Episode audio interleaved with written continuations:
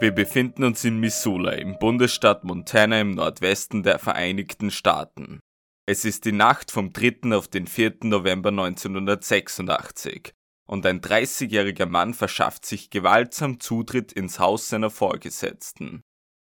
Ihren Ehemann, der gerade den Müll hinausträgt, verwickelt er in ein Gespräch und schlägt ihn dann hinterrücks nieder. Im Haus trennt er das Ehepaar und fesselt beide in unterschiedlichen Räumen. Doch damit scheint er nicht klarzukommen. Immer wieder huscht er zwischen den Zimmern herum, um zu überprüfen, ob die Fesseln seiner Geiseln noch halten. Und irgendwann ist ihm das alles zu viel. Er verliert die Kontrolle über sich und er muss es jetzt endlich durchziehen. Er sticht auf sein männliches Opfer ein und ist sich dann sicher, es getötet zu haben. Und nun kann er sich endlich dem Objekt seiner Begierde widmen. Wie lange hat er auf diesen Moment gewartet? Unzählige Avancen hat er ihr in der Vergangenheit gemacht. Er hat ein Fotoalbum aus selbstgeschossenen Bildern von ihr gemacht, nun ist sie ihm hilflos ausgeliefert. Doch Totgeglaubte kommen manchmal wieder. Sein männliches Opfer hat überlebt, sich nun wieder aufgerappelt und nun sogar sein Gewehr mit einer Kugel laden können. Dieser eine Schuss sitzt, und nach einer kurzen Rangelei löst sich ein weiterer Schuss. Es ist vorbei. Der Täter wurde von seinem Opfer getötet. Wie oft kommt so etwas vor? Die Ermittler haben es nun plötzlich mit einem Mann zu tun, dessen Leben es erst einmal zu rekonstruieren gilt. Bereits vor einem Jahrzehnt war dieser nämlich ein Hauptverdächtiger bei einem Mordfall gewesen, der bis dorthin nicht gelöst werden konnte. Seit diesem Verbrechen hatten sich außerdem Dutzende weitere Mordfälle in Missoula ereignet, für die es ebenfalls keinen Verursacher zu geben schien. Doch wie viele davon hat er auf dem Gewissen? Das ist die Geschichte eines Serienmörders, der bereits nach seiner ersten Bluttat gestoppt werden hätte können und dessen zehnjährige Mordserie dann erst von einem seiner Opfer beendet werden musste.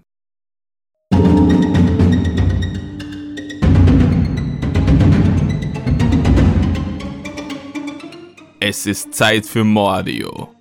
Zeit für Morde und Mysterien, unabhängig ob ungelöst oder unfassbar. Und heute heißt es wieder, Mordio präsentiert die größten Kriminalfälle aller Zeiten. In der heutigen Ausgabe Wayne Nance, der Missoula Molar Wayne Nathan Nance erblickte am 18. Oktober 1955 in Missoula im US-Bundesstaat Montana das Licht der Welt. Er war das zweite Kind der 19-jährigen Charlene May und des 27-jährigen George Edwin Nance.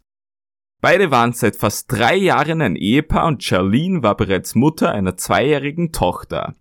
Nach Wayne sollte sie noch zwei weitere Kinder bekommen. Obwohl beide Eltern hart für ihr Geld arbeiteten, konnte die Familie finanziell keine großen Sprünge machen. George war als Fernfahrer oft Wochen auf Achse, während Charlene als Kellnerin in einem Diner arbeitete und nebenbei als Barfrau in einem Schankbetrieb aushalf. Wayne Nance wuchs mit seinen Eltern und Geschwistern in einem Trailerpark in Missoula auf. Missoula ist heutzutage die zweitgrößte Stadt im US-Bundesstaat Montana und liegt im Nordosten des Landes. Von den heutigen rund 75.000 Einwohnern war die Stadt in den 1950ern aber noch weit entfernt. Zu dieser Zeit wies sie nur ein Drittel davon auf, also 25.000 Bewohner. Missoula galt als Standort der größten Hochschule des Bundesstaates, der University of Montana, aber bereits damals als wichtiger Bildungsstandort und das ist sie auch noch heute. Als Wayne in das Grundschulalter kam, zog die sechsköpfige Familie aus Missoula in den Vorort Bonner West Riverside. Wayne Nance war kein einfaches Kind. Er sorgte früh für Probleme und ließ seine Aggressionen regelmäßig auch an anderen Menschen und Lebewesen aus. Bereits in der Schule posaunte er herum, dass er Katzen lebendig häuten würde. Obwohl er das nie beweisen konnte, verschaffte er sich dadurch Respekt. Gesichert ist aber, dass er als kleiner Junge bei einer Gelegenheit einige Kätzchen in einen Müllverbrenner warf, der in der Nachbarschaft für die dort lebenden Bewohnenden frei zugänglich war. Auch wurde er öfters aus dem Schulbus geworfen, weil er sich darin prügelte und er verlor auch zeitweise den Anspruch im Bus mitfahren zu dürfen. Deshalb musste er in einer Phase von seinem Vater zur Schule gefahren werden. Als Wayne 13 Jahre alt war, sah er erstmals hautnah, welche finanziellen Probleme seine Eltern vermutlich hatten, und er bekam in einer schlechten elterlichen Lektion gezeigt, wie man sich optimalerweise nicht unbedingt Geld besorgen soll. Denn am 14. Dezember 1968 beschloss sein Vater George Nance dringend benötigtes Geld für die Familie auf einem nicht ehrenwerten Wege zu besorgen. Er betrat kurz vor Ladenschluss ein Geschäft und erpresste erfolgreich die Einnahmen des Tages von einem Mitarbeiter mit Hilfe einer Schusswaffe. Anschließend schlug er mit der Pistole auf den Kopf des Mannes ein, bevor er die Flucht antrat aber George Nance wollte vermutlich denkwürdig aus dem Geschäft abtreten und er warf einen Gegenstand gegen ein Ladenfenster, das daraufhin zerbrach. Und just in dem Moment traf der Kurierfahrer beim Laden ein, der die täglichen Einnahmen abholen hätte sollen. Der sah natürlich sofort das zersplitterte Glas vor dem Geschäftseingang herumliegen und alarmierte die Polizei. George Nance bekam es nun mit der Angst zu tun und er lief in den Laden zurück, wo er sich den rasch eintreffenden Einsatzkräften ohne jeglichen Widerstand ergab. Er wurde zuerst auf Kaution in die Freiheit entlassen. Fünf Monate später musste er sich für diese Tat vor Gericht verantworten und er bekam für den bewaffneten Raubüberfall eine fünfjährige Freiheitsstrafe aufgebrummt, die er im Montana State Prison in Deer Lodge absitzen hätte sollen. George Nance wurde aber bereits nach nicht einmal einem Jahr verbüßter Haft auf Bewährung entlassen. Er kehrte nach Hause sowie in seinen trostlosen Job als Trucker zurück. Der jugendliche Wayne Nance musste mit dieser Situation fertig werden, aber er schien die familiäre Krise sehr schnell überwunden zu haben. Wayne schaffte es als Schüler an der Highschool aufzublühen und er konkurrierte als Kind aus einem armen Hause mit Kindern aus deutlich besser situierten Hintergründen um den Status des Klassenbesten. Waynes Eltern konnten es sich aber natürlich nicht leisten, ihn auf ein College zu schicken.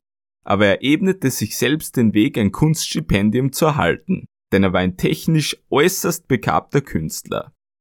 Seine Bildnisse waren handwerklich hervorragend, aber von seinem ganz eigenen Stil geprägt, bei dem er permanent gruselige, eigenartige und stellenweise sehr brutale Szenarien darstellte, die meist von blutigen Waffen durchzogen waren. Das passte gut zu einem seiner anderen Hobbys, denn er begann im Teenageralter sich mit dem Mittelalter und den Wikingern zu beschäftigen. Ihm gefiel es Kriegswaffen wie Schwerter oder Dolche zu sammeln, und er verzierte sein Kinderzimmer mit diesen Tötungswerkzeugen. Generell trug er jederzeit ein Messer griffbereit bei sich, auch in der Highschool, wo dies eigentlich strikt verboten war, Wayne aber nicht großartig kümmerte. Auch seine Mitschüler wussten das, meldeten das aber nicht. Wayne entwickelte sich im Teenager vom Schläger immer mehr zum Eigenbrötler, der aber deshalb nicht weniger aggressiv war und dessen Verhalten immer unberechenbarere und bizarrere Züge annahm. Er entwickelte ein ausgeprägtes Interesse für okkultistische Lehren und er fühlte sich von den Theorien schwarzer Magie angezogen. Diese unüblichen Eigenschaften und Interessen führten beim unsicheren Wayne im Abschlussjahr zu einer Eskalation seines Verhaltens, von dem man sich besser fernzuhalten versuchte. Wayne verfrachtete seinen Geburtstag vom 18. Oktober prompt zum 31. Oktober, Halloween, dem heiligen Tag der Hexen und Geister. Zu seinen anderen Interessen gesellte sich schließlich auch noch der Satanismus hinzu, und er beschäftigte sich intensiv damit, was allerdings zu dieser Zeit nicht ungewöhnlich war. Viele Jugendliche lasen den Exorzist oder hatten ein Ouija-Brett oder Tarotkarten zu Hause herumliegen. Doch nur wenige nahmen die Sache so ernst wie Wayne Nance, und keiner von seinen Klassenmitgliedern wusste großartig, wie sie mit diesem komischen Kerl umgehen sollten, von dem man auch ein wenig Angst haben musste. Nance verdiente sich neben der Schule bei einem Schnellrestaurant ein paar Dollar hinzu. Einige Jugendliche, die auch mit ihm in die Klasse gingen und dort seine Arbeitskollegen waren, fühlten sich in seiner Anwesenheit aber nicht sonderlich wohl. Mit einem seiner wenigen Freunde, der übrigens auch ein Arbeitskollege aus dem Imbiss war, veranstaltete er dann einmal eine Totenzeremonie nach Wikinger-Vorbild und führte eine fiktionale Feuerbestattung durch. Einem Klassenkollegen an der Highschool erzählte er dann irgendwann einmal, dass er vor seinem 19. Geburtstag jemanden töten würde, damit er dann einem Kult beitreten könnte.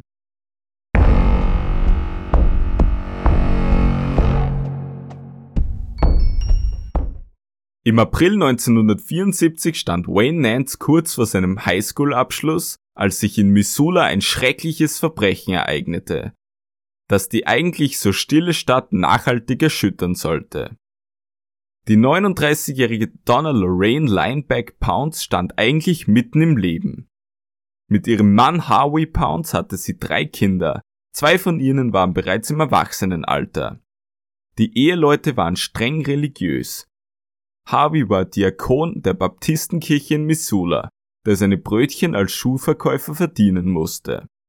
Donner arbeitete in einem religiösen Buchladen in der Innenstadt. Beide standen nun kurz davor, ihr Leben in Missoula hinter sich zu lassen und in südlicher gelegene Stevensville zu gehen. Im rund 40 Autominuten entfernten 2000 Einwohner starken Örtchen wollte Harvey eigentlich den Posten des Priesters übernehmen. Ihr Haus in West Riverside, einem Vorort Missoulas, wollten sie deshalb dringend verkaufen. Um Maklern stets Zutritt ins Reich der Pounds zu ermöglichen, auch wenn niemand zu Hause war, war die Haustüre den lieben langen Tag unverschlossen. Am frühen Nachmittag des 11. April 1974 nutzte dies ein Unbekannter aus, und dieser drang in Abwesenheit aller Familienmitglieder ins unversperrte Haus ein. Der Täter kam mit einem Plan, und den zog er rigoros durch. Er präparierte fast alle Betten im Haus mit Seilen, die er um die Bettpfosten band. Aus einem Geheimversteck nahm er die Schusswaffe von Harvey Pounds heraus, eine Ruger-Pistole Kaliber 22. Der Mörder musste dieses Versteck kennen, denn es schien nicht so, als würde er hektisch nach einer Waffe suchen, und sonst hätte er wohl eher auch eine eigene mitgebracht. Und dann wartete er, auf wen ist unklar. Die erste, die an diesem Nachmittag nach Hause kam, war dann aber Donna Pounds. Sie hatte an diesem Tag mit einer Freundin Einkäufe erledigt und wurde von dieser vor ihrem Haus abgesetzt. Im Schlafzimmer der Eheleute trafen Donna und ihr Mörder dann mutmaßlich aufeinander. Mit Harveys Pistole zwang er sie, sich ihm zu ergeben. Dann fesselte er sie an Händen und Füßen an den Bettpfosten und vergewaltigte sie brutalst. Nach der Tat führte er sie in den Keller. Dort musste Donna sich in einem Heizraum hinknien und ihr Peiniger klebte ihren Mund mit Klebestreifen zu. Anschließend beendete der Eindringling das Leben der Donna Pounds mit fünf Kopfschüssen. Besonders abscheulich, den Lauf der Ruger-Pistole steckte er dann zwischen ihre Beine, wo er sie beließ. Dieses abscheuliche Verbrechen bekam im Umkreis niemand mit, und der Täter konnte unentdeckt vom Ort des Geschehens fliehen. Als nächste kam dann die zwölfjährige jüngste Tochter nach Hause. Diese bemerkte die Seile, die um ihr Bett gebunden waren, schenkte dem aber aus irgendeinem Grund keine weitere Beachtung und widmete sich mit einer Freundin dem familiären Fernsehgerät. Erst als an diesem Tag gegen Abend der Vater Harvey eintraf und sie diesem beiläufig davon berichtete, wollte dieser dem Problem auf die Spur gehen, fand er das doch merkwürdig. Er klapperte die Schlafzimmer ab und tatsächlich, an allen Betten bis auf einem zeigte sich Harvey dasselbe Bild. Schließlich kam er in das gemeinsame Schlafzimmer von ihm und Donna. Nach dem um die Bettpfosten gebundenen Seile sprang ihm als zweites eine blutige Damenbinde auf dem Fußboden ins Auge und sogleich auch ein zerschnittenes Damenunterteil. Dann sah er die leere Pistolentasche auf dem Bett liegen, in der eigentlich seine Luger drin sein sollte, die aber darin fehlte. Harvey Pounds wusste nun, dass irgendetwas in seinem Haus gewaltig nicht stimmte, denn als nächstes schickte er die beiden Mädchen aus dem Haus. Dann beschloss er den Keller zu überprüfen und um beinahe Punkt 18 Uhr ging bei der Polizei der Notruf ein. Umgehend wurden sämtliche freien Fahrzeuge nach West Riverside gesandt, es sollte für die Polizei von Missoula kein alltäglicher Einsatz werden. Die Universitätsstadt galt als sehr ruhig mit einer äußerst geringen Mordrate. Eine solch bestialische Tat mit einer solch unbeschreiblichen Brutalität ausgeübt, das war für die meisten Ermittler am Tatort Neuland. Der zuständige Sheriff beschrieb es gegenüber einem Lokalreporter als eines der schlimmsten Verbrechen, das er jemals gesehen hatte, und er musste es mit seiner über 30-jährigen Erfahrung doch wissen. Missoula wurde mit diesem Mord aber nicht fertig. Vielmehr ging die Angst unter den Bürgerinnen um sich. Dies war auch darin begründet, weil die Stadt bereits zwei Monate zuvor der Schauplatz eines ungewohnt schweren Verbrechens war. Es war ein Kindermord, der zum Zeitpunkt des Mordfalles Pounds noch ungelöst war. Und so erzählten sich die Stadtbewohner Schauergeschichten eines angeblich blutrünstigen Kults, der sich beide Opfer geholt hatte. Die Polizei schrieb beide Morde aber unterschiedlichen Tätern zu, und der Fokus beim Mord an Donna Pounds war schnell klar. Als Hauptverdächtiger wurde der Ehemann Harvey Pounds auserkoren, und das hatte auch gleich mehrere für die Ermittler stichhaltige Gründe. Der war nämlich an der Verbreitung von absurden Gerüchten beteiligt, wie eben jenen, dass seine Frau Satanisten zum Opfer gefallen war. Außerdem hatte er kein sonderlich wasserdichtes Alibi. Zum Zeitpunkt des Mordes hatte er sich laut seiner Aussage in seiner fast einstündigen Mittagspause befunden, die er auf der Arbeit im Schuhgeschäft verbracht hatte. Dabei wurde er aber von niemandem wahrgenommen. Die Mittagspause hätte für ihn ausgereicht, um während dieser heimzufahren, seine Frau Donna zu töten und dann wieder rechtzeitig am Arbeitsplatz aufzukreuzen. Auch erfuhren die Beamten von Schwierigkeiten in der Ehe von Harvey und Donna, was die Lage des Ehemannes nicht einfacher machte. So soll er eine Affäre mit einer Frau aus seiner Kirchengemeinde gehabt haben. Eine Scheidung der Eheleute Pounds aufgrund ihrer Probleme wäre für das streng religiöse Paar aber sicherlich nicht in die Tüte gekommen. Bis auf diese Indizien hatten die Ermittler aber nichts gegen Harvey Pounds in der Hand. Der Täter hatte am Tatort keine verwertbaren Spuren hinterlassen, die Waffe hatte er mit Gummihandschuhen angegriffen. Harvey schien es aber gut wegzustecken, dass er als Hauptverdächtiger angesehen wurde, denn er reagierte überhaupt nicht aufbrausend auf die Vorwürfe.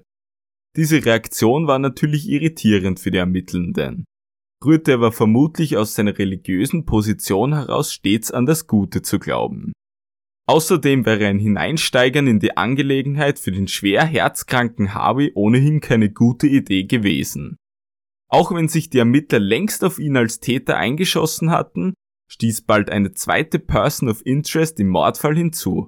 Und da sah die Sachlage schon ganz anders aus.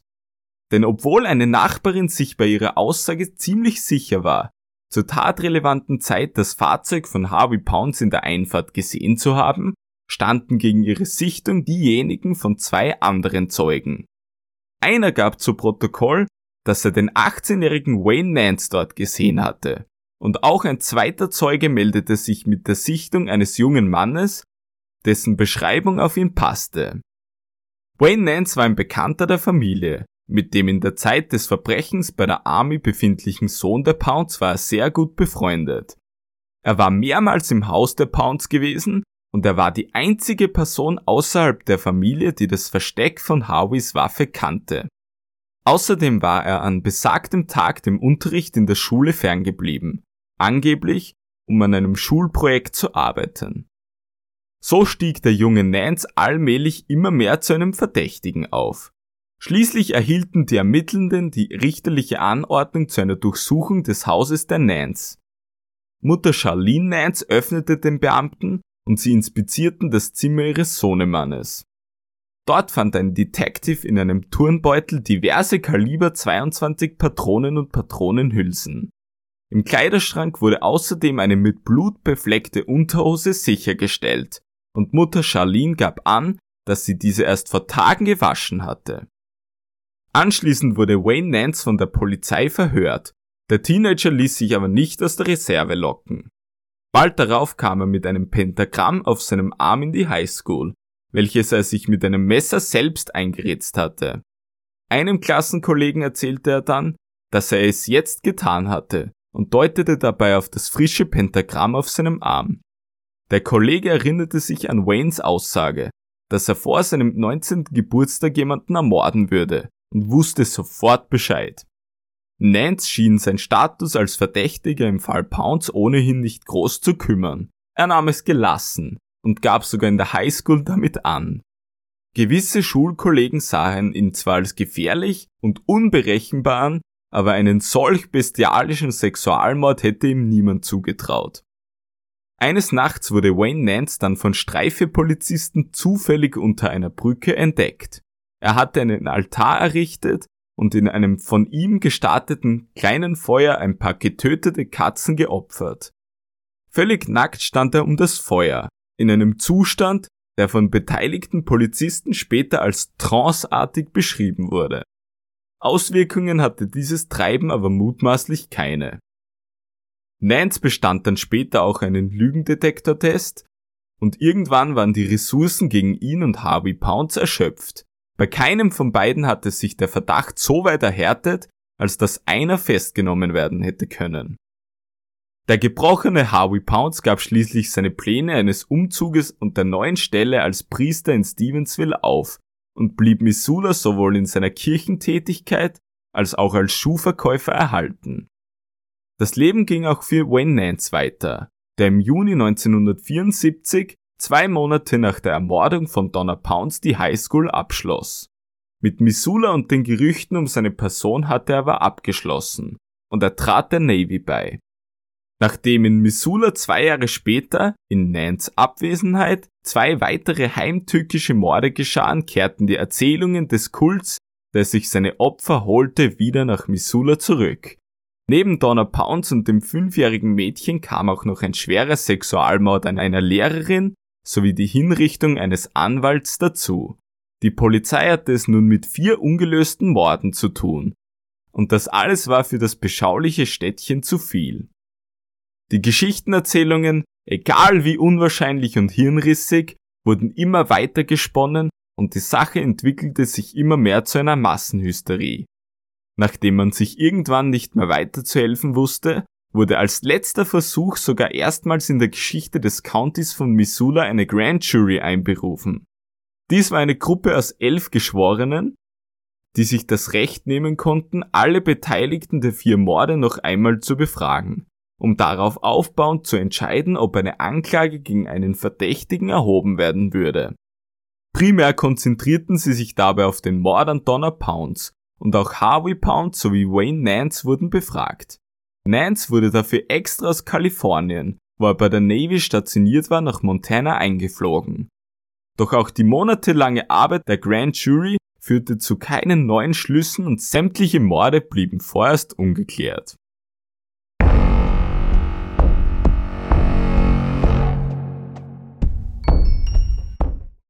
Wayne Nance blieb bis in den Herbst 1977 bei der Navy, bevor er dort nach über drei Jahren Dienst in Ungnade fiel. Bei ihm wurde zweimal in kurzer Zeit Marihuana gefunden. Auch hatte er bei seiner zweiten Durchsuchung LSD, zwei illegale Butterfly-Messer und ein gestohlenes Fernglas aus dem Besitz der Navy bei sich im Zimmer. Am 29. November 1977 wurde er aufgrund von gravierendem Fehlverhalten, nämlich dem Konsum von Drogen, unehrenhaft entlassen. Nance kehrte daraufhin nach Missoula zurück, ein Comeback, das viele nicht mitbekamen. Die intensiven Ermittlungen gegen ihn im Fall Donna Pounds lagen bereits vier Jahre zurück und er strebte nun ein Studium an der University of Montana in Missoula an. Im Sommer 1978 ging er für einige Zeit in den benachbarten Bundesstaat Washington, um dort einen Freund aus der Navy zu besuchen, der in Seattle lebte. Genau in dieser Zeit, als sich Nance in Seattle aufhielt, verschwand im Juli 1978 der erst 15-jährige Divona Nelson von den Straßen der Emerald City spurlos. Divona befand sich inmitten eines Scheidungskriegs ihrer Eltern und war in der Vergangenheit mehrmals zwischen diesen hin und her geschoben worden. Das nunmehr getrennte Paar lebte aber in unterschiedlichen Bundesstaaten, was die Sache für Divona noch einmal schwieriger machte. Schließlich beschloss sie aus dem neuen Zuhause ihrer Mutter in Seattle wegzulaufen. Wie lange es dann dauerte, bis Divona in die Fänge ihres Mörders geriet, konnte nicht geklärt werden. Dieser stach der Teenagerin mit einem Messer in die Brust und tötete sie damit. Ihre Leiche warf er anschließend am Interstate 90 südöstlich Missoulas, dem Heimatort von Wayne Nance im Gebiet des Beavertail Hill State Parks eine Böschung hinunter. Der tote Körper verweste dort, bis nur noch Knochen übrig blieben und diese rollten dann später den Abhang hinunter, wo sie an einem Maschendrahtzaun zu liegen kamen, der die Natur an dieser Stelle von einer Zugstrecke abtrennt. Genau dort wurden ihre Überreste erst eineinhalb Jahre später gefunden, im späten Januar 1980 von einer Besatzung eines Frachtzuges, der sich in langsamer Geschwindigkeit durch das Gebiet bewegte. Vom Körper Divona Nelson waren den Ermittlern nur noch die Knochen übrig geblieben. Ihr Kleid mit Blumenmuster war eng um den Hals geschlungen Sonst fanden sich keine Kleidung oder Schuhe von ihr am Tatort. Ansonsten war die Spurenlage äußerst mager. Nur ein paar Ohrringe und billiger Schmuck konnten die Ermittelnden sicherstellen.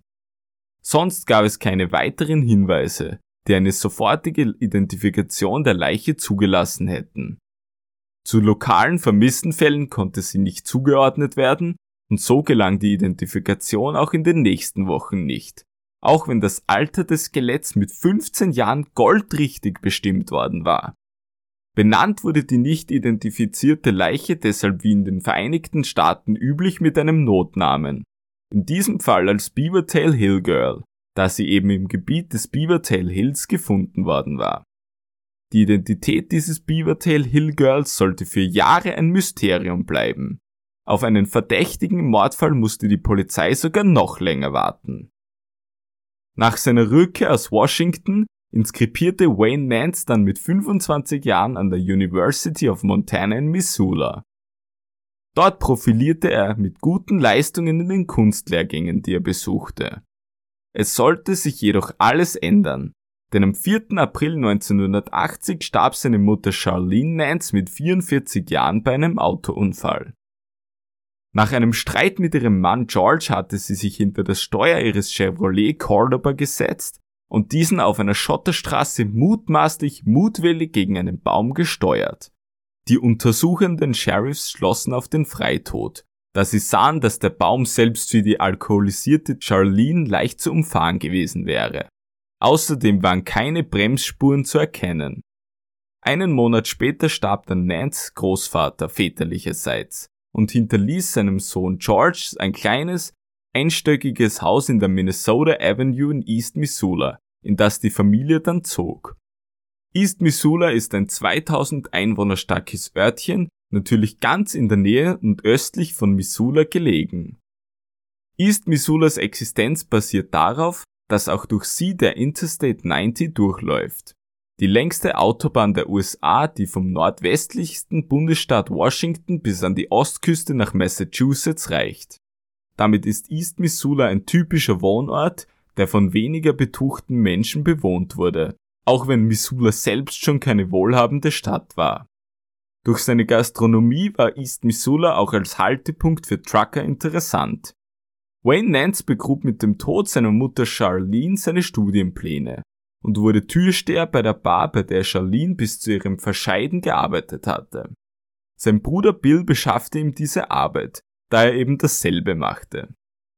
Auf Vermittlung eines ehemaligen Arbeitskollegen in der Bar bekam er dann mit 27 Jahren einen Halbtagesjob bei Conlins Furniture, einem gigantischen Möbelhaus in Missoula. Dort leistete er gute Arbeit und aus der Nebentätigkeit wurde schnell eine Vollzeitanstellung. Seine Tätigkeiten waren lokale Möbellieferungen und Arbeiten im Lager. Ab und zu half er aber dann trotzdem noch als Türsteher bei seiner alten Bar in East Missoula aus. Auf der Arbeit im Möbelhaus zeigte er sich sehr nett zum Verkaufspersonal, das eigentlich gänzlich aus Frauen bestand. Er sparte gegenüber diesen nicht an Komplimenten, erinnerte sich an jeden Geburtstag und schenkte jeder zu deren Ehrentag ein Geschenk. Als netter Arbeitskollege erfüllte er auch alle Gefallen, um die er von seinen Arbeitskolleginnen gebeten wurde.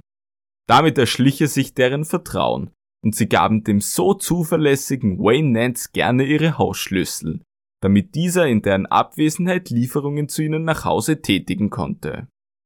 Es gibt Hinweise und Vermutungen, dass er diese Damen regelmäßig ausspionierte, und er tat dies auch bei den Kundinnen des Möbelhauses. Nach Divona Nelson, deren Leiche von den Ermittlern zu diesem Zeitpunkt noch immer nicht identifiziert worden war und die deshalb noch immer die Bezeichnung Beavertail Hill Girl für diese verwendeten, dauerte es fünf Jahre, bis das Gebiet um Missoula erneut Abladeort einer Frauenleiche wurde. Janet Lee Lucas lebte vor ihrem Verschwinden im selben Bundesstaat wie Divona Nelson, nämlich in Washington, und dort verschwand sie im Sommer 1983 aus der Stadt Spokane für immer. Die 23-jährige Janet lebte zu diesem Zeitpunkt seit zwei Wochen bei ihrem Zwillingsbruder und dessen Frau. Mit im Gepäck hatte sie bei ihrer Ankunft in Spokane auch ihren bereits fünfjährigen Sohn gehabt. Als Alleinerziehende war die junge Mutter überfordert gewesen. Und auch die Kontrolle über ihr eigenes Leben dürfte sie ein wenig verloren haben. Sie wollte noch viel mehr ihr eigenes Leben genießen, als mütterliche Verantwortung zu übernehmen, hätte nach Aussage ihres Bruders in Spokane aber wieder in die Bahn zurückgebracht werden sollen. Dies misslang aber mutmaßlich, als sie eines Tages ihr neues Zuhause verließ, um Zigaretten holen zu gehen. Als sie dann nicht mehr wie vereinbart sofort wieder nach Hause zurückkam, beschloss ihr Zwillingsbruder sie suchen zu gehen, und er fand sie in einer Bar, wo die Geschwister in Streit gerieten. Die Geschichte endete damit, dass der Bruder aus der Bar geworfen wurde und wütend abzog. Der sollte seine Schwester nicht mehr wiedersehen und für Jahrzehnte über ihren Verbleib in Unwissenheit bleiben. Denn Janet Lee Lucas kehrte nicht mehr nach Hause zurück. Nie wieder. Der Bruder dachte zuerst, dass sie ihren Pflichten einige Zeit entfliehen hatte wollen. Aber aus Tagen wurden Wochen und aus Wochen Monate. In mehreren Quellen wird übereinstimmend erwähnt, dass Janet Lee Lucas dann in Sandpoint im US-Bundesstaat Idaho das letzte Mal gesehen wurde. Aber dazu gibt es leider keine genaueren Ausführungen. Wann und wo und in wessen Hände sie geriet, ist unklar. Und auch wie sie in den Bundesstaat Montana kam, ist unbekannt. Jedenfalls hatte sie bis vor ihrem Verschwinden keinerlei Kontakte dahin gehabt. So kann nur gemutmaßt werden, dass sie bereits kurz nach ihrem Verschwinden dorthin kam. Sie wurde in die abgelegene Gegend des Bachs Crystal Creek südöstlich Missoulas verschleppt, der ein Zufluss des größeren Clark Fork Rivers ist. Der Clark Fork schlängelt sich auch durch Missoula und East Missoula hindurch, bevor er später in Idaho in den Columbia River mündet. Dort wurde Janet Lee Lucas mit zwei Kopfschüssen regelrecht hingerichtet und ihre Leiche ließ der Täter am Tatort zurück. Nicht einmal ein Jahr nach dem Verschwinden von Janet Lee Lucas sollte wieder eine junge Ausreißerin nach Missoula kommen, aber dieses Mal unter anderen Umständen. Im Gegensatz zu Divona Nelson und Janet Lee Lucas sollten die 16-jährige Marcella Sherry Beckman viele Missoulianerinnen sehen und sogar kennenlernen. Marcella, deren Spitzname zu Hause Marcy war, lief im Mai 1984 aus ihrem Zuhause in der Großstadt Vancouver im US-Bundesstaat Washington weg. Sie kam aus einem schwierigen Haushalt und sie hatte ihr Abhauen bereits der Familie angekündigt, doch niemand konnte sie aufhalten. Als Grund gab sie an, sie wäre von ihrem Stiefvater sexuell genötigt worden. Sie wollte nur noch weg und es ist unklar, wo sie sich für die nächsten drei Monate aufhielt. Gesichert ist, dass sie über den Interstate 90 dann im August 1984 nach Montana kam, dem westwärts gesehen zweiten Bundesstaat, den der I-90 durchläuft, direkt nach Washington. Nach einer Meinungsverschiedenheit mit dem Trucker, bei dem sie mitfuhr, war für Marcella in diesem Bundesstaat dann Endstation. Ihre Mitfahrgelegenheit warf sie an einem Truckstop bei East Missoula aus dem Lastwagen. Sie bewegte sich dann genau zu der Bar, mit der die Familie Nance schon eine solch lange Historie hatte. Und zufälligerweise verrichtete an diesem Tag Wayne Nance dort als Türsteher seinen Dienst. Nance gegenüber stellte sich die mittellose Teenagerin nicht als Marcella Backman, sondern nur als Robin vor, und vermutlich gab sie an, dass sie eigentlich aus Texas kommen würde. Nance sah auf jeden Fall ziemlich schnell, dass sie nicht aus der Umgebung sein konnte. Er führte sie in die Bar hinein und gab ihr ein Bier aus. Seine überaus charmante Art machte es ihm einfach, der als übergewichtig beschriebenen Jugendlichen mit rotbraun gefärbtem Haar zu imponieren. Er bot ihr schnell an, dass sie doch bei ihm bleiben könnte, und sie nahm das Angebot in gutem Glauben an, dass sie im überschaubaren Örtchen East Missoula nun endlich eine dauerhafte Bleibe gefunden hatte. Diese bekam sie von Wayne Nance auch. Der quartierte Marcella oder Robin als die man sie in Missoula kannte, bei sich zu Hause ein und sein sonst strenger Vater George hatte nichts dagegen einzuwenden. George besorgte ihr sogar Kleidung und im Gegenzug verrichtete sie die Hausarbeit. Dazu muss gesagt werden, dass Marcella trotz ihrer 16 Jahre wesentlich älter aussah und es vermutlich deshalb von George geduldet wurde, weil sie bei ihrem Alter gelogen hatte. Ob sie Wayne Nance gegenüber ihr wahres Alter nannte, das ist nicht bekannt. Aber dass Wayne Altersunterschiede nicht störten, war klar. Denn der hatte zu dieser Zeit eine weitere Verflossene, die ebenfalls mehr als zehn Jahre jünger war als er. Er ging nämlich neben Marcella Backman auch mit Joni Del Comte aus, der 18-jährigen Tochter einer lokal bekannten Country-Sängerin namens Jan Dell. Für Joni war Wayne Nance womöglich die Liebe ihres noch sehr jungen Lebens. Er war der perfekte Lover, der jedes Mal Blumen mitbrachte, wenn er sie zu Hause besuchte. Und so kam es, dass sie ihren Freundinnen schon längst mitgeteilt hatte, dass sie Nance heiraten wollte. Es wunderte sie aber stets, warum sie diese eigentlich nie zu sich nach Hause einlud. Den Grund sollte sie erst Jahre später erfahren, nämlich weil sich dort stets Marcella Beckman aufhielt. Im September 1984 trennte er sich dann von Joni Del Comte. Aber die beiden sollen angeblich gute Freunde geblieben sein. Es war dann auch in diesem Monat, nämlich genau am 28. September 1984, als Marcella Sherry Beckman das letzte Mal lebendig gesehen wurde. Wayne Nance brachte sie zu einer Party mit. Der Sommer war eigentlich vorbei, die Stadt Missoula bereitete sich auf die Rückkehr tausender Studierender der University of Montana vor. Die Romanze mit Marcella schien für Nans Freunde und Bekanntschaften vorbei zu sein, und sie bemerkten bei ihm einen ungewohnt mürrischen Zustand. Als er auf der Arbeit dann nach ihr gefragt wurde, entgegnete er nur, dass zwischen den beiden Schluss war und Marcella mit einem Trucker die Stadt verlassen hatte. Später änderte er diese Version. Nun gab er an, er hatte sie zu einer Bushaltestelle gebracht und sie war mit dem nächsten aus der Stadt gefahren. Laut der Polizei von Missoula spricht heute nahezu alles dafür, dass Marcella Sherry Backman direkt nach ihrem letzten öffentlichen Erscheinen von Wayne Nance ermordet wurde. Drei Monate später wurde ihr Leichnam dann gefunden. Es war der Nachmittag des 24. Dezember 1984 und während einige wenige sich noch in der Stadt aufhielten und vielleicht letzte Besorgungen für den Weihnachtsabend erledigten oder bereits zu Hause in den Vorbereitungen für das abendliche Essen steckten, nutzte ein Wildtierfotograf die winterliche Stille im Gebiet des Clark Fork Rivers zur Ausübung seines Hobbys aus. Im Bereich eines Damms war er eigentlich auf der Suche nach Vögeln als Motiv für seine Fotokamera, entdeckte plötzlich aber etwas ganz anderes. Etwas Schwarzes stand im 45 Grad Winkel zum Boden heraus, und schon aus der Entfernung gesehen konnte das definitiv kein normaler Ast sein oder etwas ähnliches, weshalb er sich dem Ding näherte. Und erst als er immer näher kam, dämmerte es ihm langsam, dass es sich um ein schwarz gefärbtes menschliches Bein handelte. Er war natürlich schockiert, musste sich die Position des Grabes aber merken und haschte geschwind zurück zu seinem Wagen.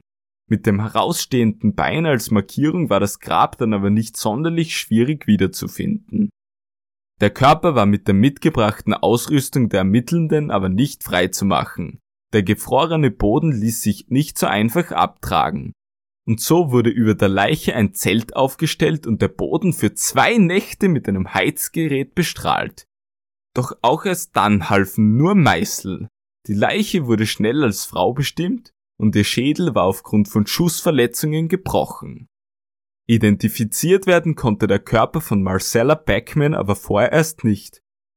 Zusätzlich zu dem unidentifizierten Körper der Divona Nelson hatte es die Polizei von Missoula nun mit zwei unbekannten Frauenleichen zu tun, denn die Leiche der Janet Lee Lucas, die nicht weit entfernt lag, war zu diesem Zeitpunkt noch nicht aufgefunden worden. Die Ermittler beschlossen auch dieses Opfer nach einer geografischen Gegebenheit zu benennen, in deren Nähe es gefunden wurde. Marcella erhielt den Namen Debbie Deer Creek. Der Deer Creek ist ein Bach, der in den Clark Fork River mündet. Auch bei Marcella wurde goldrichtig vermutet, dass sie nicht aus Missoula sein konnte, da für den eingegrenzten Bereich ihres Todes kein Mädchen ihrer Beschreibung vermisst gemeldet worden war. Hinweise zur Identifizierung blieben auch in den nächsten Monaten aus. Niemand, der Marcella Backman als Robin kennengelernt hatte, kam auf die Idee, dass es sich bei ihr um Debbie Deer Creek handelte. Es sollte einige Jahrzehnte dauern, bis dies dann bestimmt werden konnte. Im Februar 1995 konnte das 1980 ermordet aufgefundene Beaver Tail Hill Girl positiv als die 1978 verschwundene Devonna Nelson identifiziert werden. Die Bestimmung der Identität brachte die Ermittelnden aber wirklich keinen einzigen Schritt zu einem möglichen Täter weiter. Ein halbes Jahr später wurde dann auch das letzte Opfer dieser Serie gefunden. Am 9. September 1985 entdeckte ein Bärenjäger im ausgetrockneten Bachbett des Crystal Creeks einen Schädel. Erst nachdem er die metallische Füllung auf den Zähnen sah, realisierte er, dass es sich um einen menschlichen Schädel handeln musste, und es war jener von Janet Lee Lucas. Eintreffende Ermittelnde konnten die allermeisten Knochen zusammentragen und das Skelett beinahe vervollständigen. Eine sofortige Identifizierung war mangels Spuren aber wiederum unmöglich. Bestimmt wurde lediglich, dass es sich um eine junge Frau handelte, deren Alter auf 20 bis 22 Jahre geschätzt wurde und die durch zwei Kopfschüsse getötet worden war. Die beiden Patronenhülsen wurden auch am Fundort sichergestellt, der etwas südöstlich des Fundortes der Leiche Marcella Backmans lag. Die Liegezeit der Leiche wurde auf mindestens ein Jahr geschätzt.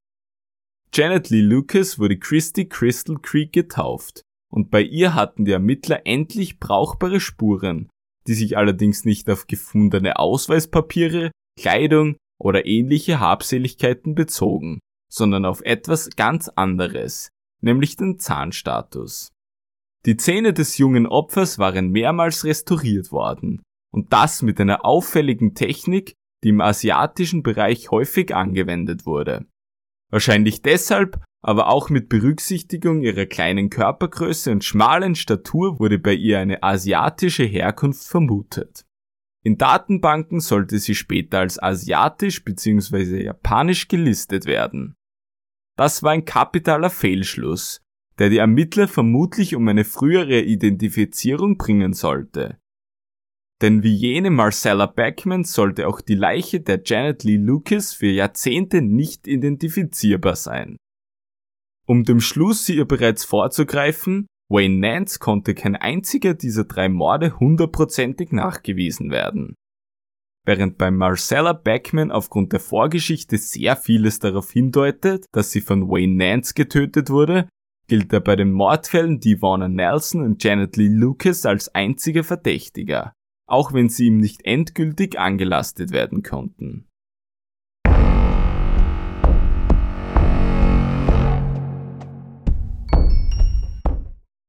Mit der Anstellung als Möbellieferant bei Conlins Furniture wurde ihm über Jahre Zutritt in diverse Häuser der Stadt gewährt und er nützte dies schamlos für seine eigenen Interessen und Fantasien aus.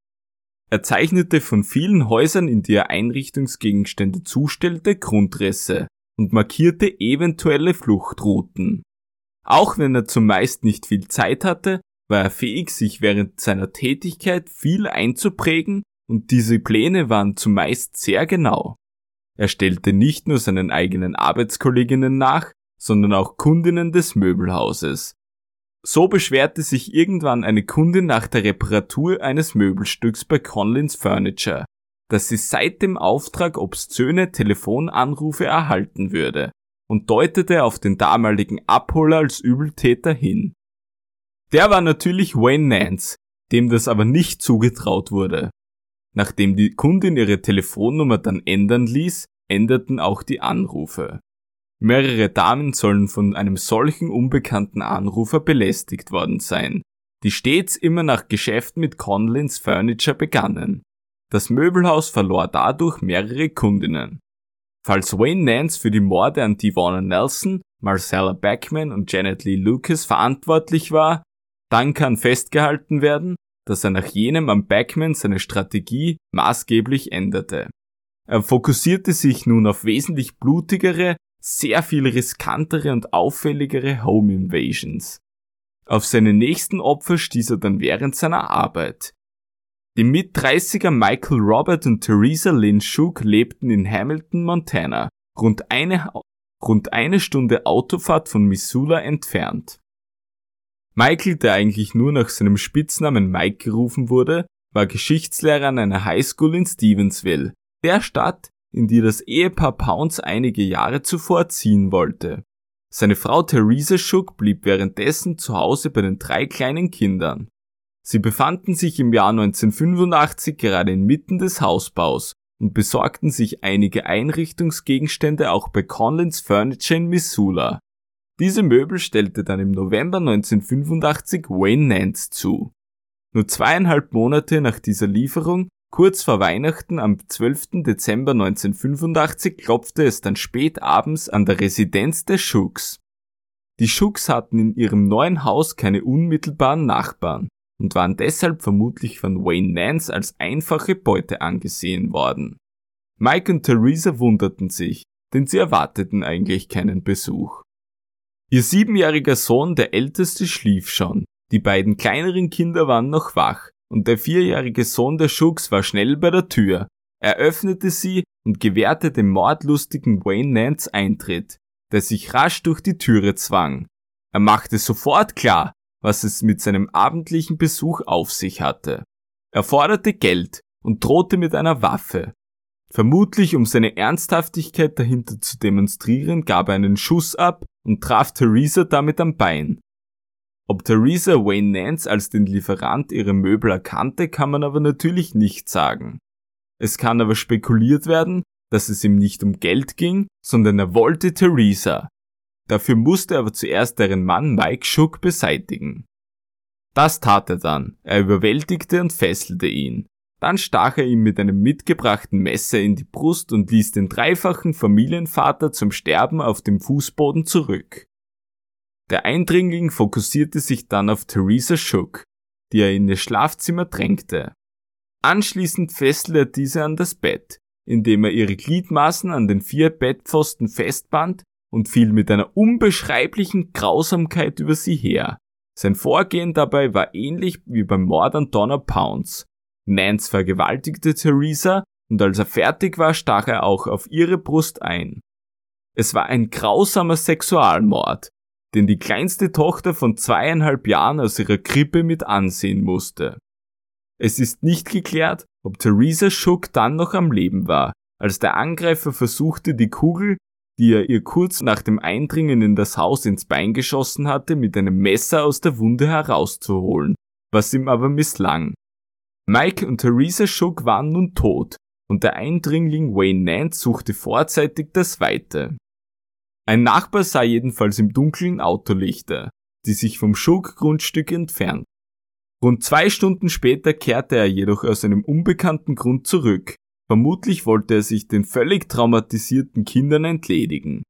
Er durchwühlte zuerst noch die Habseligkeiten der Schurks auf der Suche nach etwas Verwertbarem. Eine Elchstatue aus Gips nahm er dabei an sich, genauso wie ein Jagdmesser sowie eine Münzsammlung. Gegen Mitternacht verließ er dann endgültig das Haus, setzte aber zuvor noch Stühle aus Kunstleder und welche mit einer Kunststoff-Schaumfüllung in Flammen. Vermutlich wollte er dadurch das Haus in Großbrand setzen und so die drei Schuck-Kinder töten. Es hätten die beim Verbrennungsvorgang freigesetzten Gase aus dem Kunstleder aber schon ausgereicht, um die Kinder definitiv umzubringen, unabhängig davon, ob das Haus dann abgebrannt wäre oder nicht. Das Glück der Kinder war es aber, dass das Haus so luftisolierend gebaut war, dass die frische Sauerstoffzufuhr von außen für das Feuer ausblieb und dieses sich nicht schlagartig ausbreiten konnte. Erst am Morgen breitete sich das Feuer dann allmählich aus und löste den Feuermelder aus. Durch diesen wurde der älteste Sohn geweckt, ein Grundschüler, der im Gegensatz zu seinen beiden Geschwistern nichts vom abendlichen Angriff mitbekommen hatte. Der konnte sich und seine Geschwister aber nicht aus dem Obergeschoss befreien, da die Stiege zu diesem Zeitpunkt vermutlich schon in Flammen stand, wies aber seinen kleinen Bruder an, sich auf den Boden zu legen, was der auch tat. Durch die Dämpfe und den Rauch im Haus wurden nun bald alle drei Geschwister bewusstlos. Diese hatten aber ein zweites Mal unfassbares Glück, denn ein Spielgefährte des zweitjüngsten Kindes war für diesen Morgen angekündigt. Dessen Vater traf dann mit seinem Sohn am Beifahrersitz ein bisschen früher als abgemacht am Grundstück des Schuggs ein. Nachdem aber keiner öffnete, verließen beide vorerst das Grundstück wieder und kamen dann erst ein wenig nach der vereinbarten Uhrzeit wieder zurück. Als dann auf das Klopfen noch immer keine Reaktion gezeigt wurde, versuchte der Vater es bei einem Seiteneingang.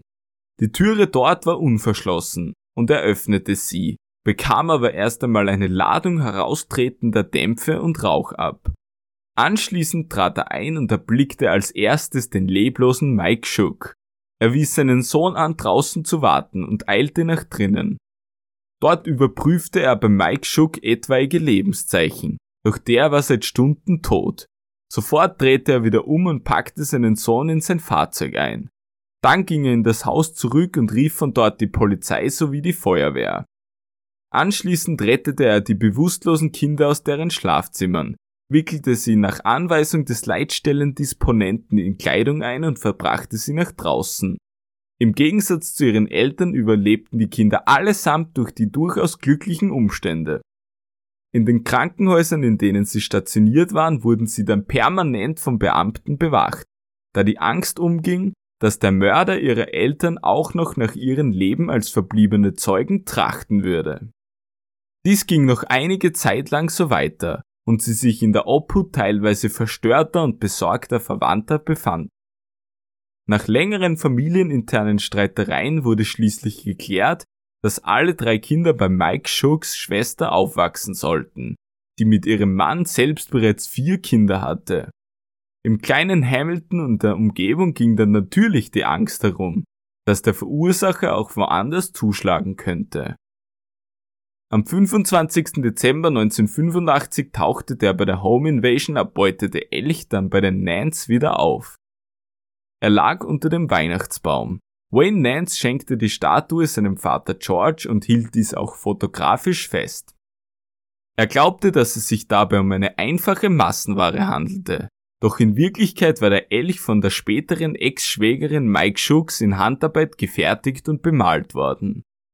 Wie schon beim Mord an Donna Pounds geriet für die Ermittler ein falscher Mann in den Fokus des Verdächtigen.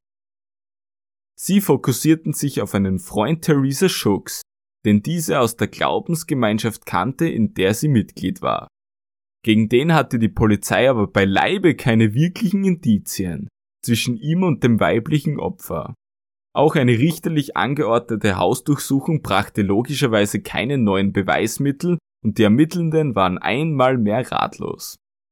Da die Morde an den Shooks in einem anderen County geschahen als jener an Donna Pounds mehr als zehn Jahre zuvor, erfuhren die Detectives in Missoula natürlich nichts davon, dass auch Theresa Shook vor ihrer Ermordung auffällig an den vier Pfosten ihres eigenen Bettes gefesselt worden war.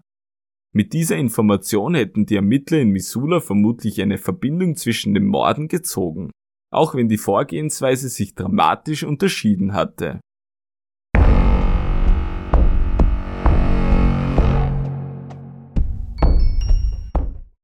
Wayne Nance, der bereits einen Tag nach diesem unfassbaren Verbrechen wieder zur Arbeit ging, ließ sich rein gar nichts anmerken. Dort hatten seine Arbeitskolleginnen vom einst so netten und zuvorkommenden Wayne Nance, der als ewiger Single galt, allmählich genug und sie witterten, dass mit ihm irgendetwas nicht stimmen konnte. Nance nahm sich seine Mittagspause auf der Arbeit bei Conlins Furniture meist nicht, sondern er arbeitete durch. Wenn er sie allerdings doch nahm, dann verzog er sich oft in den Kriechplatz zwischen dem Lager und der Verkaufsfläche. Dort beobachtete er unentdeckt durch ein Guckloch die Damentoilette unter dem Kriechplatz. Irgendwann bereitete ihm dies aber mutmaßlich kein Vergnügen mehr und er berichtete seiner Vorgesetzten selbst von der Existenz dieses Gucklochs. schob die Schuld aber auf andere Arbeitskollegen im Lager. Kurz danach begann er Fotos seiner Arbeitskolleginnen zu schießen, die für ihn beispielsweise auf Sofas sitzend posieren mussten. Die Aufnahmen sammelte er zu Hause in seinem Zimmer an. Die Damen waren davon nicht sonderlich begeistert, machten das Spiel aber lange mit, bis ihm seine Vorgesetzte die Fotografiertätigkeiten schließlich verbieten musste. Dabei war sie es, von der Wayne Nance die meisten Bilder gemacht und alle sogar fein säuberlich in einem Album eingeklebt hatte. Diese Vorgesetzte hieß Kristen Wells. Sie wurde von allen nur Chris gerufen und war die Managerin bei Conlins Furniture. Sie war nur einige Jahre älter als Wayne und seit Jahren glücklich verheiratet, aber der war dennoch vernarrt in sie. Er schenkte ihr obszöne Zeichnungen von ihr und beobachtete sie heimlich aus Büschen beim Aerobic-Training. Außerdem trug er stets ein Bild von ihr in seinem Portemonnaie herum, und er zimmerte sich aus ihren Notizen, die für die Arbeit gedacht waren, Liebesbotschaften von ihr an sich zusammen. Durch seine Besessenheit für Chris Wells war es nur klar, dass er deren Mann Douglas hasste. In der Nacht vom 3. auf den 4. September 1986 kam das Ehepaar Wells dann nach einem Abend bei Freunden dann zurück in ihr Zuhause nach Missoula. Sie sahen dort einen Pickup auf ihrem Grundstück parkend, der dort nicht hingehörte. Trotzdem gingen beide zuerst ins Haus, doch der Pickup ließ Doug klarerweise keine Ruhe, so dass er im Finster der Nacht noch einmal hinaustrat, um nachzusehen. Er sah im Fahrzeug einen schlafenden Mann und vermutete, dass es dieser aufgrund seines Rauschzustandes vielleicht nicht weiter geschafft hatte und nun vor dem Haus der Wells stehen geblieben war, um zu schlafen. Doug ging wieder nach drinnen, wollte dann aber trotzdem die Polizei rufen. Bevor er aber noch einmal nach draußen gehen konnte, um das Kennzeichen zu notieren, war der Pickup plötzlich weg. Der Fahrer stellte seinen Pickup aber nicht weit von der Wells Residenz wieder ab und kehrte zu diesem zurück. Motiviert und aufgeweckt wie Doug Wells nun bereits war, schnappte er sich den Müll und trug ihn nach draußen. Doch im Licht der Außenanlage sah er plötzlich hinter den Büschen eine Gestalt stehen. Er erschrak, fragte dennoch bestimmt, wer da war, und sofort trat ein Mann hervor. Es war Wayne Nance, der sich Doug Wells gegenüber sofort als dieser zu erkennen gab. Er gab an, zufällig vorbeigekommen zu sein und jemanden Verdächtigen gesehen zu haben. Dann fragte er Doug, ob er nicht seine Taschenlampe holen könnte, damit sie dem Problem besser auf den Grund gehen könnten. Und Doug ahnte nichts Böses.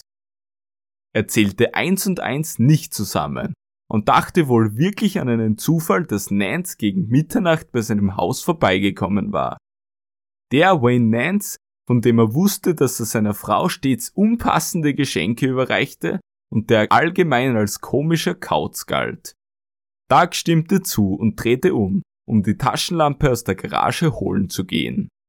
Auf halbem Weg dorthin wurde er plötzlich von Nance niedergeschlagen und er verlor zunächst das Bewusstsein. Wayne Nance verbrachte Doug anscheinend dann zurück ins Haus, wo der Überlebenskampf für ihn im Wohnzimmer begann und den er auch annahm. Chris Wells wachte aufgrund von Lärm und Poltern aufgescheucht auf und stieß zur Szenerie hinzu. Nach einem kurzen Handgemenge zückte Wayne Nance seine Waffe und gab seine Absicht hinter dem Überfall zu erkennen. Er forderte Geld und gab an, etwas Schlimmes getan zu haben, weshalb er nun aus der Stadt fliehen musste.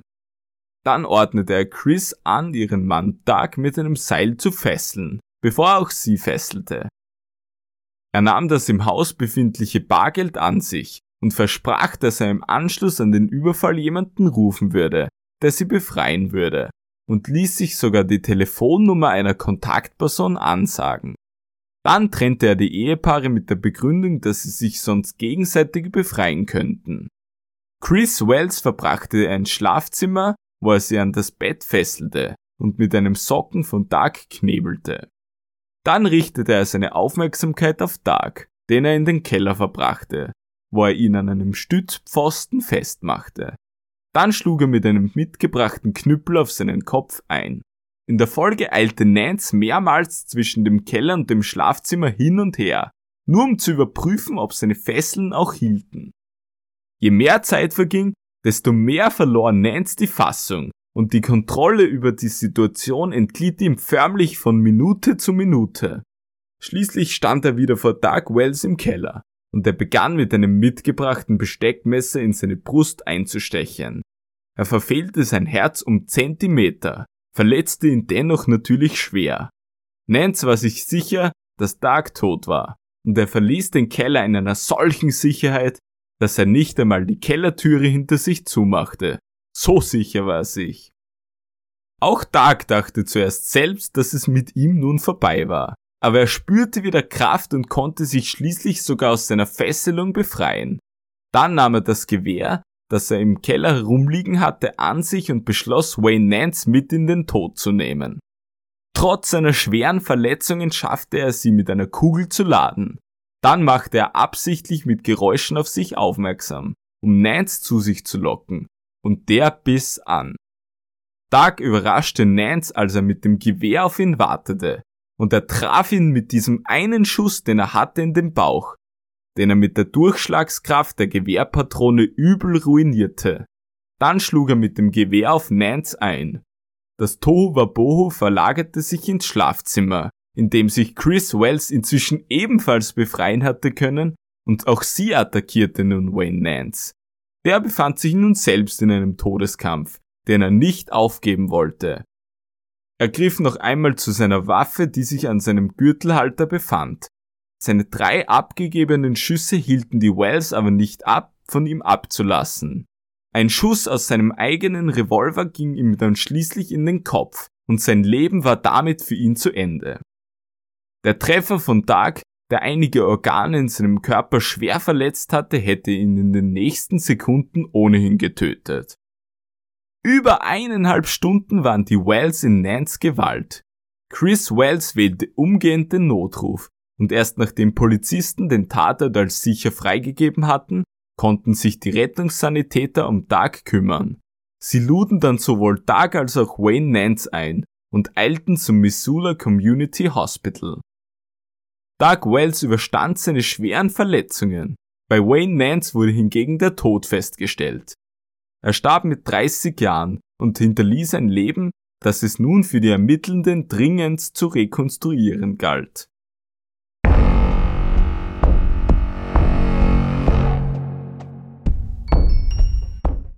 Douglas Wells wurde zu einem Helden, der einen Serienmörder zur Strecke gebracht hatte. Ein Ereignis, das wirklich kaum einmal passiert.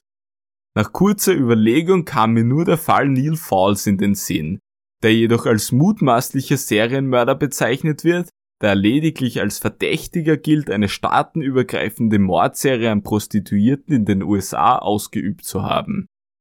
Auch auf seinen Namen kamen Ermittler erst, als er am 18. Juli 2015 von einer Sexarbeiterin als Akt der Selbstverteidigung getötet wurde.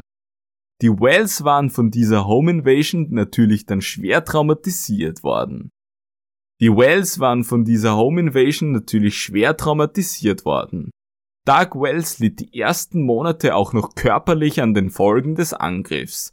Chris Wells führte über ein Jahr überall hin eine Waffe mit sich, selbst bei einfachen Hausarbeiten.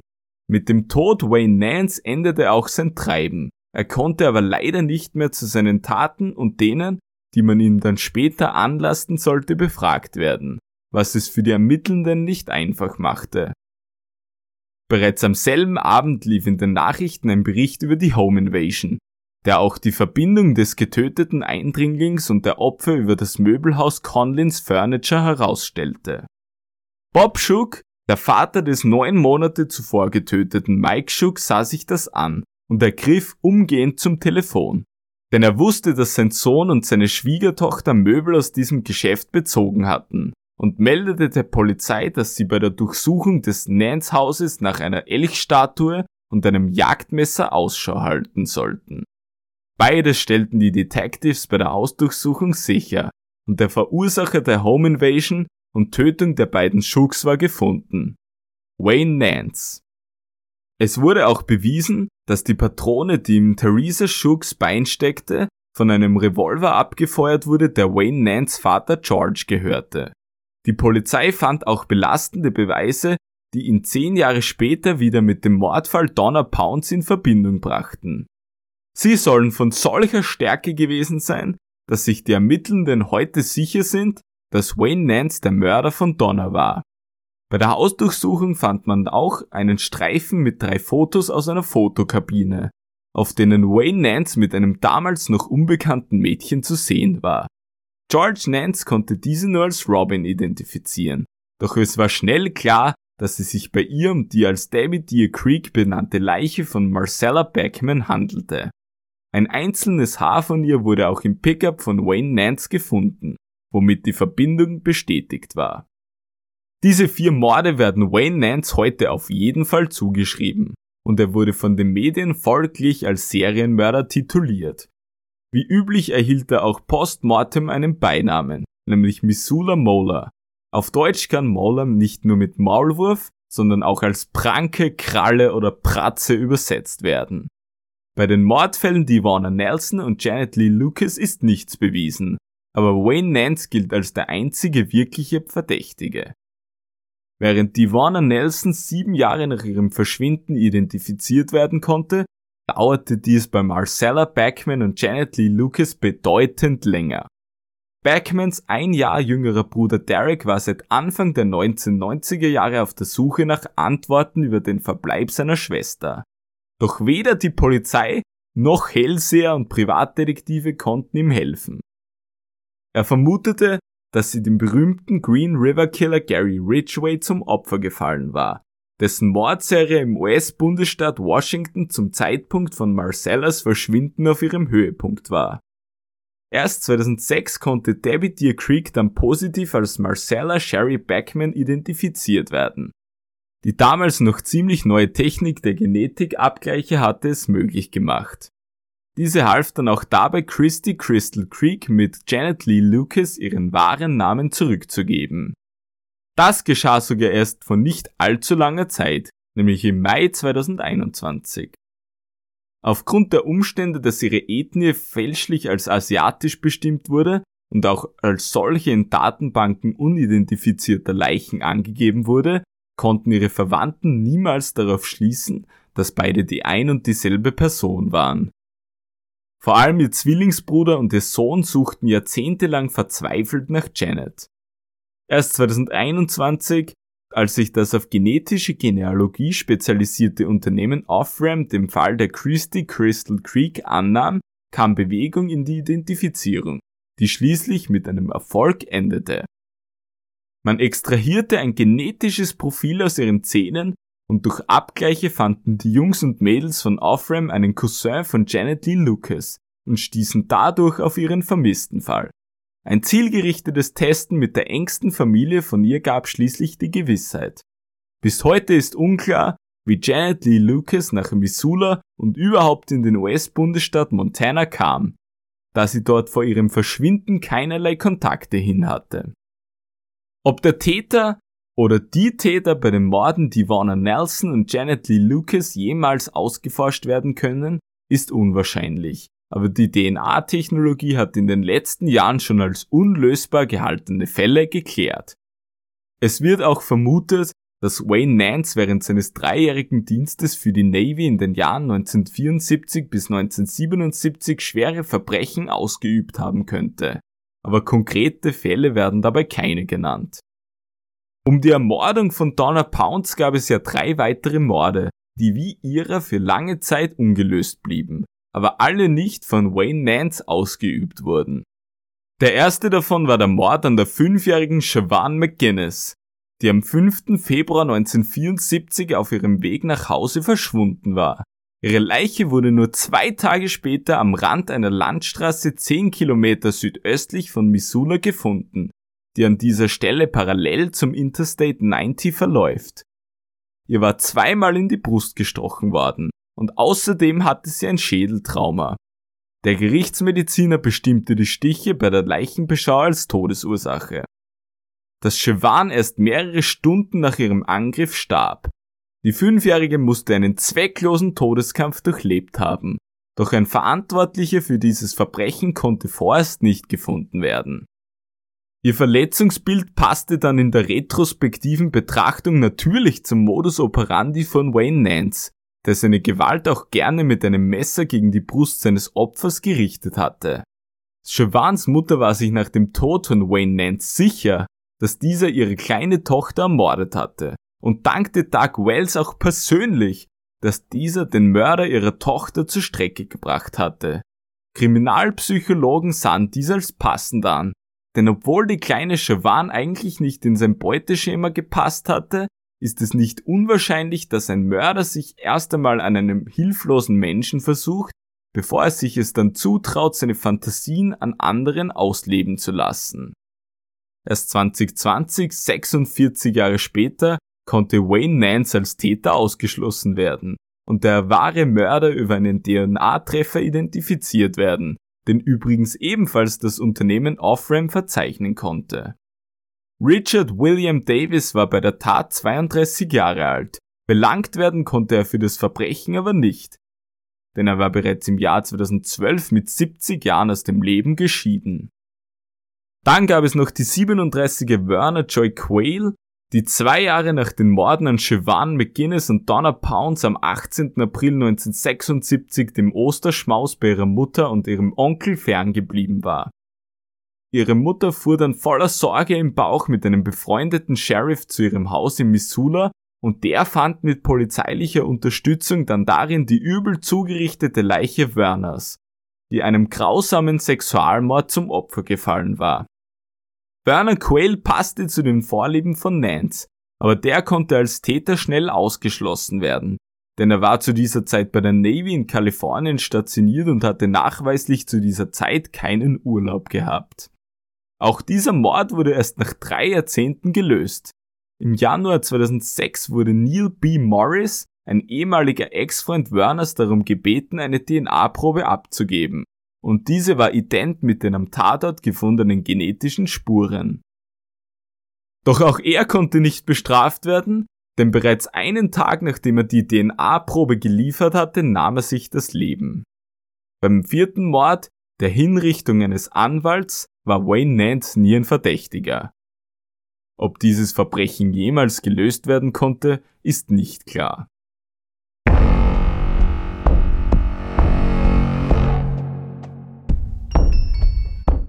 Das war die Geschichte von Wayne Nance, dem Missoula Molar. Ich hoffe, die Ausgabe hat euch gefallen. In jedem Fall würde ich mich sehr über eine positive Bewertung in der Podcast-Anwendung eurer Wahl oder auf YouTube freuen. Empfehlt dieses Machwerk auch gern euren Freunden und werft gerne einen Blick auf meinen Instagram-Account. Der Username ist @mordiocrime. Die entsprechenden Links dazu könnt ihr aber auch der Beschreibung entnehmen. Generell sind Verbesserungsvorschläge, Feedback oder ganz einfach ein netter Kommentar immer gerne gesehen und Fallvorschläge werden vielleicht schon in nicht allzu ferner Zukunft berücksichtigt. Der Fall Wayne Nance ist im deutschsprachigen Raum eigentlich non-präsent, was aufgrund seiner Gesamtheit und Eigenheiten eigentlich ziemlich überraschend ist. In den USA kam er aufgrund der Identifizierung von Janet Lee Lucas vor einem halben Jahr wieder in die Medien aber auch die Jahre davor wurde er immer wieder aus den Schubladen der Redaktionen geholt. Sämtliche Quellen sind in der Beschreibung verlinkt und können auch beim Fallpost auf Instagram eingesehen werden. Zu den Zeitungsberichten muss aber zwingend hinzugefügt werden, dass diese den Fall teilweise sehr ungenau und auch klarerweise verkürzt darstellen. Einzelheiten haben sich auch mit der Darstellung in meiner Hauptquelle widersprochen, die dieses Mal das einzige Buch war, das es meines Wissens nach zur Person Wayne Nance gibt. Es wurde vom US-amerikanischen Journalist und Autor John Coston geschrieben und trägt den Namen To Kill and Kill Again, The Terrifying True Story of Montana's Baby-Faced Serial Sex Murderer und stammt aus dem Jahr 1992. Coston erzählt darin die Geschichte von Nance authentisch und das in durchaus moderner Sprache, obwohl er ein Journalist der alten Sorte zu sein scheint. Vielleicht wird das Buch auch deshalb in vielen Berichten, die sich mit dem Fall beschäftigen und auf dieses verweisen, fälschlicherweise mit dem Erscheinungsjahr 2016 angegeben, wobei das Werk in diesem Jahr nur neu aufgelegt wurde und als E-Book erschien. Dies ist ein kleiner Fehler, aber trotzdem ärgerlich, da sich der Lesende dann natürlich auch die Ermittlungsstände aus 2016 erwartet, wenn er das Buch erwirbt, in Wirklichkeit aber jene von 1992 bekommt. Die 30 Jahre, die seit dem Erscheinen dieses Buches vergangen sind und die neuen Erkenntnisse müssen beim Lesen nun berücksichtigt werden, was für aufmerksame Zuhörende dieses Podcasts aber jetzt nicht mehr schwierig sein kann. In diesem Sinne ist es furchtbar schade, dass zu diesem Zeitpunkt weder Marcella Backman noch Janet Lee Lucas als diese identifiziert waren. Kosten hätte sich dann sicher auch näher mit ihren Personen beschäftigt, als das Redakteure später gemacht haben. Siobhan McGuinness und Werner Quayle als mögliche Opfer von Nance. Wie wir heute wissen, war bei diesen jedenfalls nicht der Täter. Das Werk eignet sich als Abendlektüre aber leider nur für Englischverstehende, denn in deutscher Sprache ist es nicht erhältlich. Das soll es nun gewesen sein. Ich wünsche euch noch einen sicheren Tag und wir hören uns demnächst, wenn es wieder heißt Mordio präsentiert. Die größten Kriminalfälle aller Zeiten.